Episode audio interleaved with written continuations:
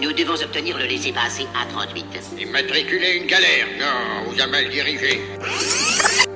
Power resides where men believe it resides. It's a trick, a shadow on the wall. The last of the Jedi will you be? What you have now? Management Popcorn, le podcast qui t'éclate les concepts de management.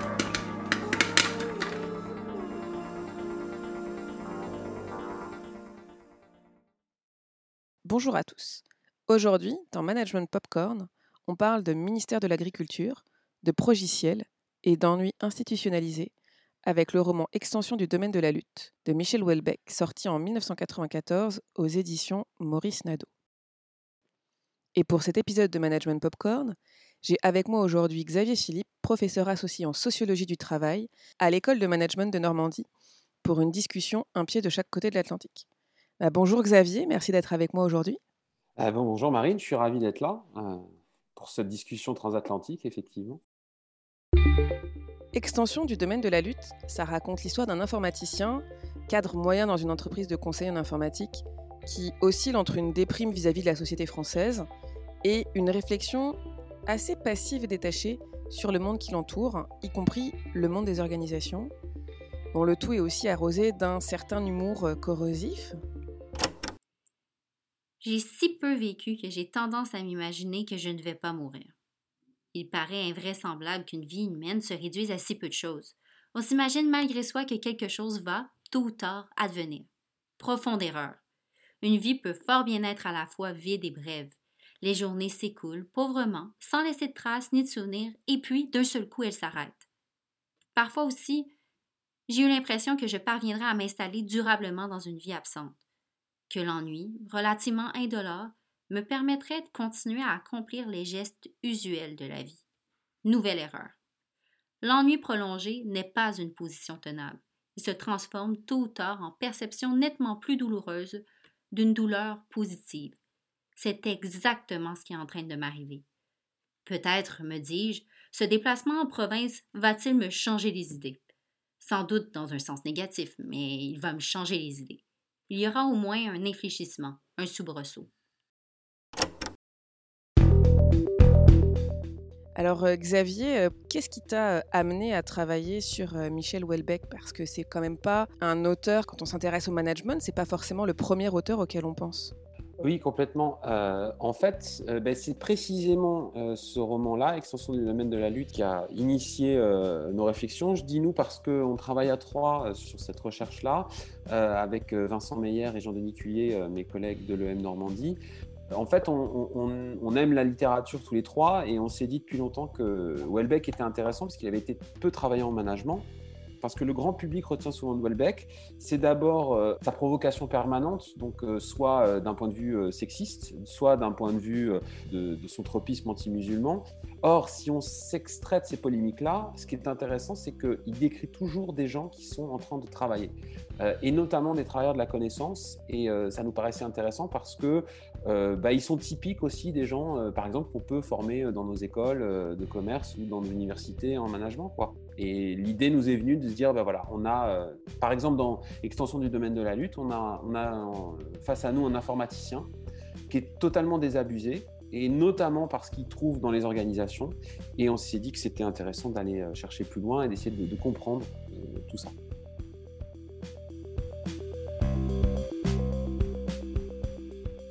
Et alors, je sais que tu t'intéresses euh, à une notion dont on parle en fait assez peu quand on s'intéresse au management ou à la théorie des organisations. Tu t'intéresses à l'ennui en organisation. Alors, euh, si on ouvre le Larousse, oui, alors moi, quand on est face à des mots qui sont un peu flous pour moi, souvent, j'aime bien ouvrir le Larousse. Donc, quand on ouvre le Larousse au mot ennui, on trouve comme définition lassitude morale, impression de vide engendrant la mélancolie, produite par le désœuvrement, le manque d'intérêt et la monotonie. Alors, appliqué au monde de l'entreprise, euh, au final, c'est quoi l'ennui, Xavier? Il y a des chercheurs qui récemment ont fait une, sorte d'appel pour dire mais il manque quelque chose sur l'ennui aujourd'hui. On comprend bien pas bien l'ennui euh, du point de vue des organisations, c'est-à-dire qu'on ne sait pas trop euh, dire aujourd'hui en quoi les organisations sont source d'ennui, c'est-à-dire en quoi les organisations participent à l'ennui pour leurs membres. Ce qu'on sait en revanche, c'est qu'on a beaucoup de gens qui, ont cherché, en, notamment en psycho, pour essayer de déterminer s'il y avait des personnalités, c'est-à-dire s'il y avait une propension naturelle à l'ennui. Et ça, ça nous semblait insatisfaisant. C'est-à-dire que, euh, en tant que sociologue, par exemple, moi, me dire que euh, euh, l'ennui dans les organisations, bah, c'est le fait de l'individu et ça revient à renverser la charge de tout ça uniquement vers l'individu. Or, peut-être que les organisations elles-mêmes provoquent de l'ennui. Et ce serait intéressant de se poser cette question-là, parce que si les organisations provoquent de l'ennui, bah peut-être qu'on peut y remédier, c'est-à-dire peut-être qu'on peut dire bah, qu'est-ce qu'il faudrait faire pour que ce soit moins le cas, et peut-être aussi qu'on peut produire un discours intéressant sur euh, bah, les problématiques actuelles des organisations. C'est-à-dire que l'ennui, c'est peut-être quelque chose de très très contemporain. Or, nous, si je, si je prends mes étudiants par exemple, euh, j'ai beaucoup d'étudiants en école de commerce. On a souvent des étudiants qui disent on est là parce que euh, on savait pas trop quoi faire d'autre. Et puis on se rend compte que ça nous convient pas très bien et on s'ennuie beaucoup au travail et on ne sait pas trop pourquoi. Et ben peut-être que Welbeck nous permet aussi d'illustrer ça.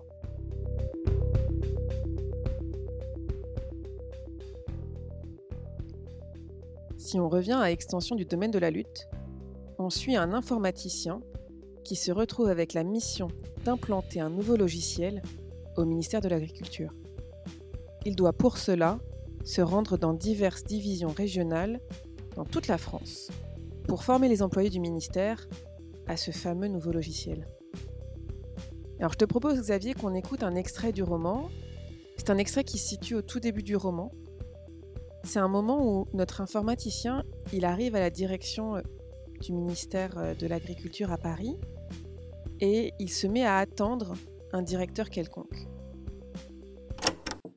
Dans l'après-midi, je devais voir le chef du service études informatiques. Je ne sais vraiment pas pourquoi. Moi, en tout cas, j'avais rien à lui dire. J'ai attendu pendant une heure et demie dans un bureau vide, légèrement obscur. Je n'avais pas vraiment envie d'allumer, en partie par peur de signaler ma présence. Avant de m'installer dans ce bureau, on m'avait remis un volumineux rapport intitulé Schéma directeur du plan informatique du ministère de l'Agriculture. Là non plus, je ne vois pas pourquoi. Ce document ne me concernait en rien. Il était consacré, si j'en crois l'introduction, à un essai de prédéfinition de différents scénarios archétypaux conçus dans une démarche cible objectif. Les objectifs eux-mêmes, justifiables d'une analyse plus fine en termes de souhaitabilité, étaient par exemple l'orientation de la politique d'aide aux agriculteurs, le développement d'un secteur para-agricole plus compétitif au niveau européen, le redressement de la balance commerciale dans le domaine des produits frais. Je feuilletai rapidement l'ouvrage, soulignant au crayon les phrases amusantes. Par exemple, le niveau stratégique consiste en la réalisation d'un système d'information global construit par l'intégration de sous-systèmes hétérogènes distribués. Ou bien, il apparaît urgent de valider un modèle relationnel canonique dans une dynamique organisationnelle débouchant à moyen terme sur une database orientée objet. Enfin, une secrétaire vint me prévenir que la réunion se prolongeait et qu'il serait malheureusement impossible à son chef de me recevoir aujourd'hui. Eh bien, je suis reparti chez moi. Moi du moment qu'on me paie.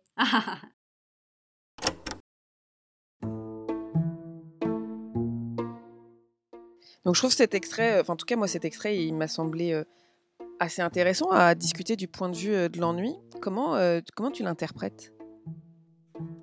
Bah, En fait, c'est assez génial parce que d'abord, comme tu le disais, ça a été écrit il y a 26 ans. Et en fait, on pourrait le calquer tel quel dans le monde d'aujourd'hui. Au lieu de parler de l'implémentation d'un logiciel de gestion, on dirait transformation digitale, transformation numérique. De, ce point de vue-là, c'est déjà très intéressant. Le deuxième truc, c'est la question de, l'ennui. Alors, quand on a voulu creuser l'ennui, il a fallu qu'on s'équipe un petit peu théoriquement et on est allé chercher euh, du côté de la philosophie.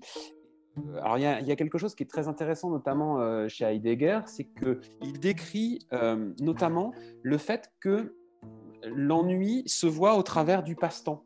Et nous, ce que l'on en déduit de ça, en regardant Welbeck, c'est que les organisations, elles organisent du passe-temps. Il ne sait pas très bien pourquoi il doit aller les voir, mais en tout cas, ce qu'il sait, c'est qu'on va lui occuper son temps. Et puis, c'est pas très grave puisqu'on le paye. Et ce temps-là, on va l'occuper à quelque chose qui n'a aucune utilité. C'est-à-dire qu'il n'a rien appris, il n'a rien décidé, et on ne lui a rien communiqué. D'un point de vue efficacité managériale, voire productive, la réunion n'a aucune utilité. Il n'y a aucune performativité de, la réunion.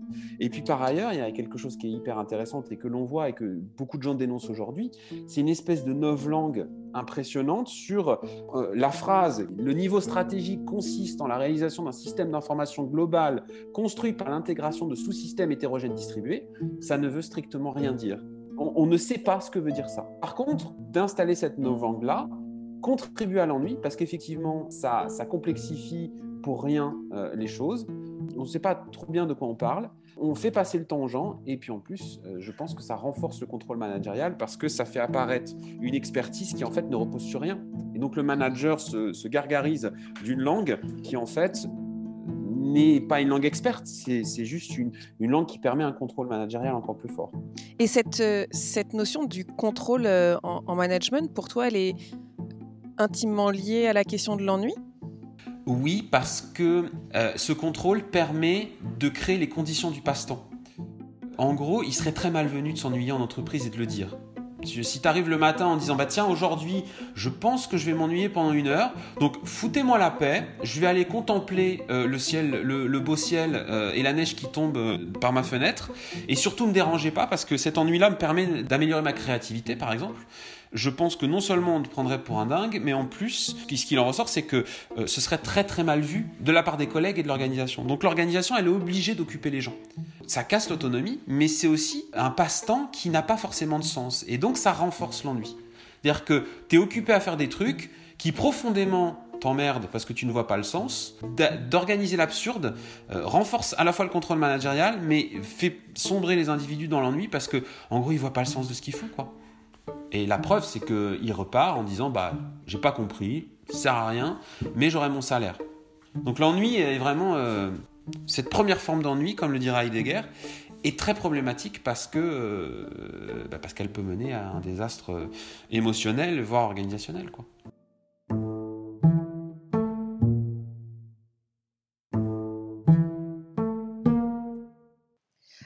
Te propose qu'on discute d'un autre passage qui euh, m'a semblé assez différent euh, au regard de l'ennui. On est euh, page 34, on est dans le chapitre 9 de la première partie. Et c'est la, première grande réunion à laquelle notre informaticien assiste au ministère de l'Agriculture. Six personnes sont maintenant réunies autour d'une table ovale assez jolie, probablement assimilée à cajou. Les rideaux d'un verre sombre sont tirés on se croirait plutôt dans un petit salon. Je pressens subitement que la réunion va durer toute la matinée. Le premier représentant du ministère de l'Agriculture a les yeux bleus. Il est jeune, a de petites lunettes rondes. Il devait être étudiant il y a encore peu de temps. Malgré sa jeunesse, il donne une remarquable impression de sérieux. Toute la matinée, il prendra des notes, parfois au moment les plus inattendus. Il s'agit manifestement d'un chef, ou du moins d'un futur chef. Le second représentant du ministère est un homme d'âge moyen, avec un collier de barbe, comme les précepteurs sévères du Club des Cinq. Il semble exercer un grand ascendant sur Catherine Le Chardois, qui est assise à ses côtés. C'est un théoricien. Toutes ses interventions seront autant de rappels à l'ordre concernant l'importance de la méthodologie et, plus généralement, d'une réflexion préalable à l'action. En l'occurrence, je ne vois pas pourquoi. Le logiciel est déjà acheté. Il n'y a plus besoin de réfléchir. Mais je m'abstiens de le dire. Je sens immédiatement qu'il ne m'aime pas.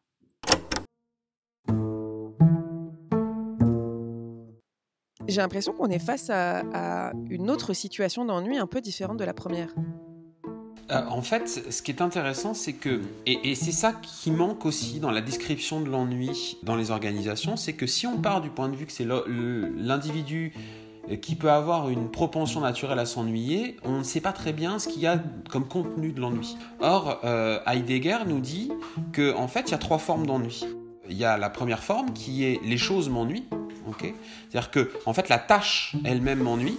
Euh, la deuxième forme qui va être euh, je, suis euh, euh, ennuyé à quelque chose, ok? Donc c'est le temps que je passe à faire quelque chose qui va faire que ben, je vais me rendre compte que je me suis ennuyé. Et puis la troisième forme d'ennui qu'on trouve peu dans les organisations, c'est ce qui permet en fait d'atteindre finalement la conscience de soi. Ok je le dis un peu euh, de manière raccourcie et je pense qu'un un pur heideggerien serait, serait pas tout à fait d'accord avec ça, mais je pense que c'est pas mal de le raisonner comme ça. En fait, l'ennui peut être un appel. Or, ce qu'on voit chez Welbeck, c'est que finalement, s'il n'y a que la, la première et la deuxième forme d'ennui, c'est-à-dire que non seulement ce que je fais m'ennuie, mais la manière dont c'est organisé est profondément ennuyante.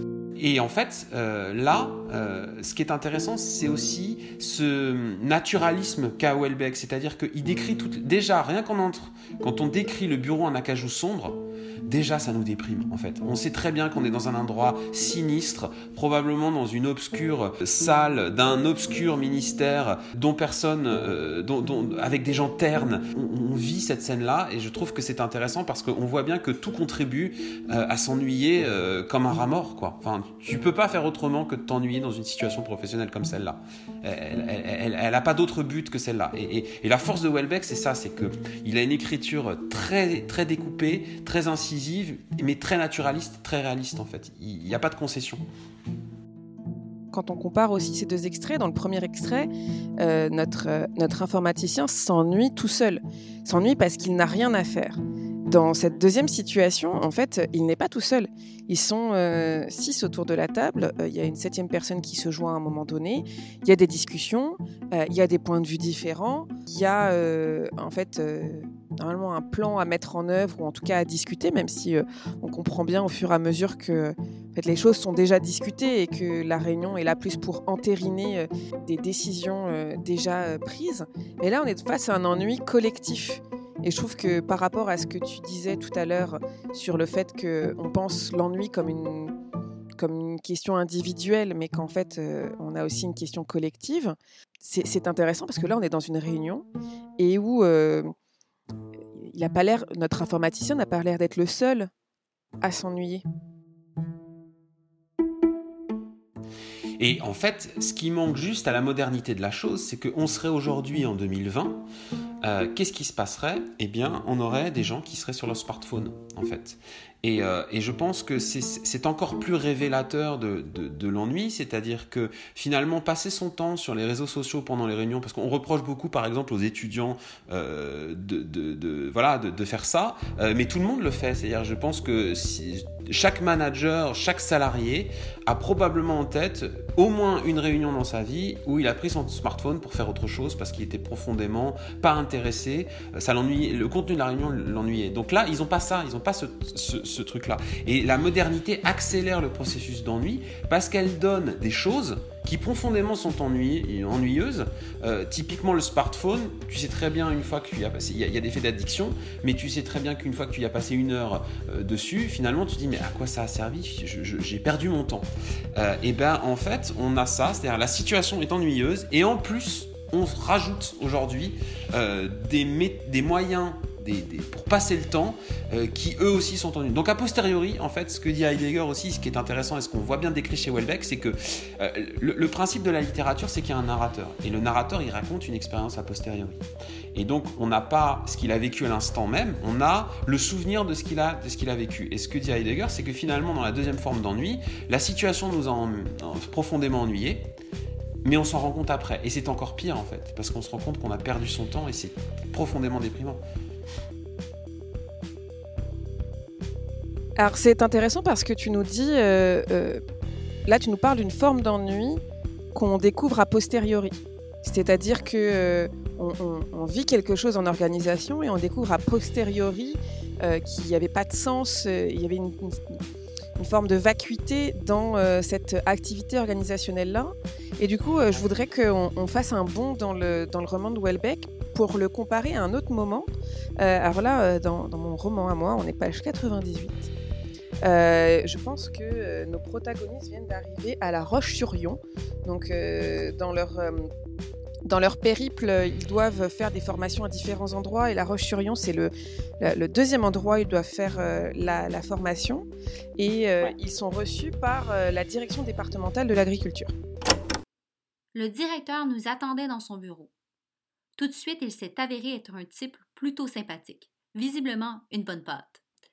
Par contre, il était totalement imperméable aux messages technologiques que nous étions supposés lui délivrer. L'informatique, nous déclare-t-il carrément, il n'en a rien à foutre. Il n'a aucune envie de changer ses habitudes de travail pour le plaisir de faire moderne.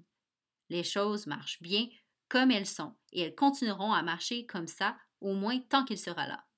S'il a accepté notre venue, c'est uniquement pour ne pas faire d'histoire avec le ministère. Mais dès que nous serons partis, il rangera le logiciel dans une armoire et il n'y touchera plus. Dans ces conditions, la formation se présentait à l'évidence comme une aimable plaisanterie, une manière de discuter pour passer le temps. Ça me dérangeait aucunement. Alors là, c'est très différent puisque euh, on n'est pas dans l'ennui a posteriori, c'est-à-dire on n'est pas dans le fait de découvrir in fine que tout ça ne servait à rien. Dans de l'ennui a priori. Oui, parce que je pense qu'il y, a, un moment donné, les choses se mélangent. Et puis le, problème d'établir des catégories, c'est qu'elles euh, ont toujours euh, une perméabilité. Euh, et là, on voit bien que finalement, c'est la formation elle-même, donc c'est la tâche qui ennuie et la situation. Et, moi, je trouve ce passage-là formidable. C'est-à-dire qu'en fait, tout est d'une justification en fait. C'est-à-dire qu'il va le faire parce qu'il n'a pas trop le choix, il donne le change et puis après, euh, basta, on n'y reprendra plus. Et, en même temps, tout le monde sait qu'on va s'ennuyer, mais euh, à partir du moment où il y a du café, euh, des gâteaux, c'est pas dit comme ça, mais, mais et où les gens sont pas trop désagréables, bon bah ce sera une manière de passer le temps. Donc tout c'est dans cette affaire de passer le temps et la manière dont c'est orchestré. Il y a un autre exemple, je crois que c'est un peu plus tôt dans le roman, où on parle, où on décrit un pot de départ mais, c'est fabuleux. Je veux la, descriptive de ce pot de départ, de ce pauvre gars qui se voit faire offrir, après 40 ans de bon et loyal service, une canne à pêche avec un moulinet. Alors, la canne à pêche est décrite dans toute sa splendeur. Euh, c'est sordide. Et en même temps, Là, tout le monde s'emmerde. Alors, ça dérive vers euh, euh, les, marottes de Welbeck qui sont que euh, finalement, il va y avoir un peu de, détails un peu libidineux parce que je pense qu'il sait très bien que ça lui permet aussi de vendre son, de papier. Mais, néanmoins, c'est assez, assez criant et je trouve ça. c'est à la fois déprimant, c'est désespérant et en même temps, c'est tellement réaliste sur la manière dont se passent certains rapports sociaux en entreprise que. Euh, euh, c'est plutôt éclairant. Et là, on en connaît tous des gens qui euh, veulent enfin qui font les choses uniquement pour donner le change, puis en fait disent compte là-dessus, mais je le ferai pas quoi. Et par rapport à ça, en fait, ce qui est différent des extraits aussi précédents, mais c'est que là, on est face à un gestionnaire qui orchestre l'ennui et euh, qui euh, sait qu'il va euh, prendre un certain nombre de ressources internes à son organisation, mais aussi externes, et orchestrer une, forme de mascarade pour gérer l'ennui d'une certaine façon. Ah oui, complètement. Et, et en fait, le problème, c'est que à nouveau, c'est probablement géré de la plus mauvaise des manières. C'est-à-dire que je pense que les organisations ont une peur panique de l'ennui parce qu'elles rapprochent l'ennui de la sous-performance. C'est-à-dire que pour eux, l'ennui, c'est la preuve à la fois de gens qui ne travaillent pas et euh, donc d'une sous-performance organisationnelle. Euh, alors qu'on pourrait considérer l'ennui comme une respiration. C'est-à-dire que finalement, plutôt que de faire des formations à tout prix, etc., euh, peut-être que, que on accepte que la vie professionnelle soit faite de moments trépidants, puis de moments un peu plus calmes, où l'ennui n'est pas prohibé, euh, et, n'est pas craint comme euh, le, pire des mots, ben, ce serait pas un souci. Sauf que ça, c'est impossible. Il faut tout le temps faire, en fait. Et on est pris par le temps. Et, cette, euh, course vers le temps et vers l'urgence, vers l'immédiateté, empêche l'ennui. Et l'ennui, pourtant, est, est, source de créativité extrêmement forte, quoi. C'était exactement euh, une, des réactions que j'allais avoir euh, pour toi, c'est que on sait que aussi les moments d'ennui euh, ou les moments de sont des moments de lâcher prise, sont aussi des moments où en fait notre cerveau réorganise les connaissances, fait des liens nouveaux. Et donc ça, c'est vraiment au cœur de la source de la créativité. et ce sont des moments pour se questionner, euh, des perspectives différentes sur la vie, ce que fait d'ailleurs euh, l'informaticien dans le cadre d'extension du domaine de la lutte. Hein. Euh, on voit bien au fur et à mesure qu'il il, utilise en fait l'ennui comme une ressource finalement. Alors pour créer euh, euh, des théories euh, sur le capitalisme et, monter toute une, conceptualisation des relations amoureuses à laquelle on peut adhérer ou pas, mais on se rend compte qu'il a le temps de faire ça. Il a le temps de prendre ce point de vue-là. Et ah, par contre, c'est clair que c'est absolument ni valorisé par son organisation. Ça peut pas être utilisé, même si c'était sur quelque chose de plus de plus intéressant pour l'organisation, euh, l'organisation passe complètement à côté de, ce potentiel-là euh, de la part de son employé. Alors après, il y a hum, euh, je pense qu'il y a aussi le prisme Welbeckien, c'est-à-dire que si on prend euh, l'ensemble des romans de Welbeck, euh, dont, celui-ci y compris, il y a une forme de nihilisme quand même assez atavique chez. Moi, je ne les appelle pas des héros, je les appelle des anti-héros, c'est-à-dire que finalement, c'est des gens qui s'enferment profondément dans une dépression. Et, sauf que ça, ce prisme-là, on pourrait peut-être le questionner. Et en fait, ce qui se passe, c'est que puisqu'ils sont désespérés, ces gens-là s'en vont de l'organisation. Ils sont dans le Euh, alors, les organisations font rien pour les retenir, mais effectivement, on pourrait aussi imaginer de nouvelles formes d'engagement plutôt que d'avoir des séminaires euh, bidons euh, euh, avec des gens qui viennent soit de manière instrumentale, soit de manière totalement new age, prôner la motivation pour tous par des séances de coaching ou de, choses comme ça qui sont souvent un peu creuses et conceptuellement et intellectuellement, ben peut-être qu'on pourrait réfléchir aux vertus de l'ennui comme, comme une forme de créativité. effectivement, voilà, il y, a la question de, de, de l'ennui profond, comme dirait Heidegger, c'est aussi le fait de pouvoir faire un pas derrière, euh, un pas en arrière pour se libérer de la frénésie des temps modernes, quoi. Parce que tu n'as plus le temps de penser. Et l'écrivain, puisqu'il s'agit aussi d'un travail d'écrivain, je pense qu'il l'intuite bien parce que c'est précisément son métier que de faire un pas en arrière, euh, de contempler un peu et de prendre le temps d'écrire. Euh, en 26 ans, Welbeck, il a produit 7 romans. Ah, il a fait d'autres choses, hein. mais, mais voilà, c'est pas, euh, c'est pas un écrivain qui publie un ou deux romans par an. Et je pense que ça se sent aussi dans cette écriture-là. Et je pense que c'est ça aussi qu'on a à retirer de l'ennui, c'est qu'une grande, une, qualité euh, de la productivité peut se faire aussi en prenant le temps de le faire.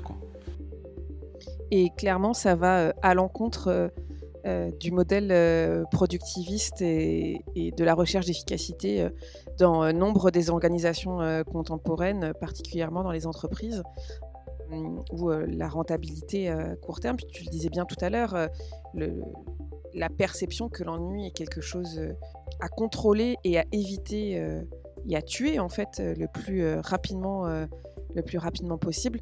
Mais je pense aussi au final, à nous, en tant que prof, euh, on essaye d'éviter que nos étudiants s'ennuient dans nos cours. Ça fait, c'est d'ailleurs un critère. Euh, un bon cours, c'est un cours où on s'ennuie pas. Euh, et, ça pose là, je trouve, une belle question de savoir, ça serait quoi la place de l'ennui, une place positive en fait de l'ennui euh, dans nos organisations, que ce soit en entreprise, euh, à l'université, euh, mais aussi dans des organisations plus petites, plus proches de nous, dans notre famille, notre équipe de sport, etc. C'est quoi, c'est quoi ces moments d'ennui et comment on les valorise plutôt que d'essayer de les éviter ou de les faire disparaître? Oui, complètement, parce que même si on prend des organisations qui essayent de se saisir de cette question-là, du mal-être finalement des individus dans l'organisation parce qu'ils n'y trouvent pas trop de sens, euh, bah, qu'est-ce qu'on va faire? On va offrir des séminaires de méditation, euh, on va euh, proposer aux individus d'avoir des espaces pour faire des micro-siestes, on va leur dire bah, tu peux jouer aux jeux vidéo, ou alors tu as du temps pour toi pour, pour, faire, pour développer des projets qui sont personnels et qui ensuite seront brevetés par l'entreprise, soit dit en passant. Mais en fait, il y a aucune... Même la méditation, c'est une proposition à faire quelque chose, puisqu'on il y a une injonction permanente à faire quelque chose. Et méditer, ça devrait pas être ça, ça devrait être l'inverse, ça devrait être justement rester dans, le présent. Euh, sauf que, en fait, bah non, quand on te dit médite, on te donne une injonction à te projeter vers quelque chose que tu n'es pas en train de faire actuellement. Donc il y a, y a, quelque chose de paradoxal et tu es tout le temps en train d'avoir quelque chose à faire. Et si tu n'es pas occupé, bah c'est profondément angoissant parce que l'ennui n'a pas de vertu. Mais ça, je pense que ça vient aussi d'une certaine façon euh, questionner euh, après le, le, le, rôle du manager et, euh, et sa posture vis-à-vis de l'ennui et qu'est-ce qu'il peut euh, faire euh, pour ses équipes. je pense que là, tu, pointes du doigt le fait qu'on a des pratiques managériales nouvelles à inventer et à explorer. Parce qu'aujourd'hui, effectivement, les organisations, mais derrière, en fait, quand on dit les organisations, mais c'est les gens qui constituent ces organisations. Et donc, en fait, les managers, les gestionnaires sont pas du tout équipés enfin, pour faire face de façon positive à l'ennui et ne pas être juste dans ce que tu disais tout à l'heure, du contrôle et, euh, de la régulation de l'ennui, mais euh, dans une forme de valorisation euh, de l'ennui. Là, on, casse un peu certains paradigmes managériaux profonds et très établis. Et, en plus, c'est quelque chose de vraiment très contemporain. Par exemple, si, on file le, principe de la littérature, on voit bien, euh, dans la littérature, qu'elle soit anglaise ou française du 19e siècle, des gens qui s'ennuient.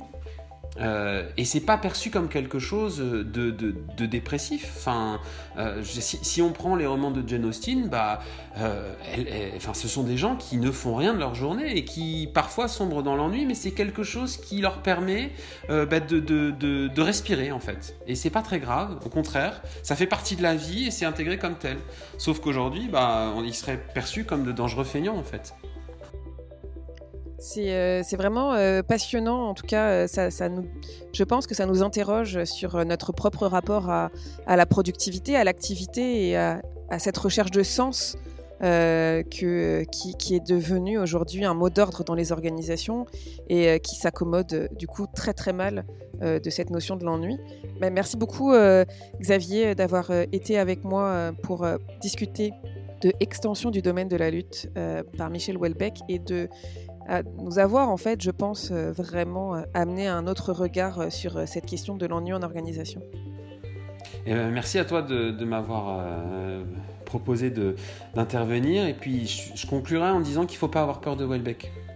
Parce que c'est peut-être ça aussi. Qui... C'est un écrivain à une réputation sulfureuse et je pense qu'il faut aller au-delà de ça parce que non seulement c'est passionnant à lire et on rigole beaucoup parfois et puis on sent bien qu'il euh, y a beaucoup de polémiques qui sont là à, titre de provocation donc euh, c'est pas très grave.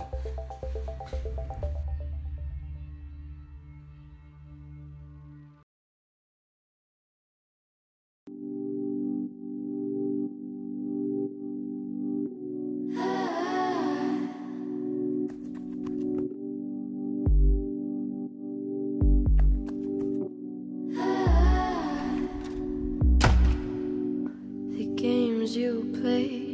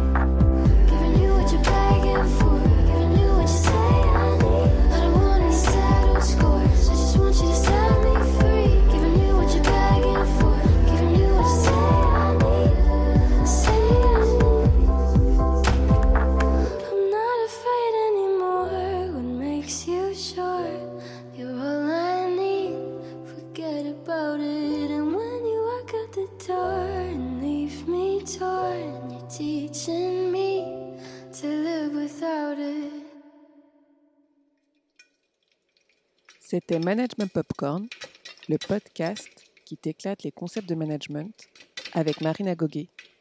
Cet épisode a été écrit par Marina Goguet et Xavier Philippe. La réalisation est de Marina Goguet, assistée par Laurent Lang. Julia Pagé-Degnaud nous a fait le plaisir de lire les extraits d'extension du domaine de la lutte. Si vous avez aimé cet épisode, n'hésitez pas à nous donner 5 étoiles et à en parler autour de vous. On se retrouve bientôt pour parler de management.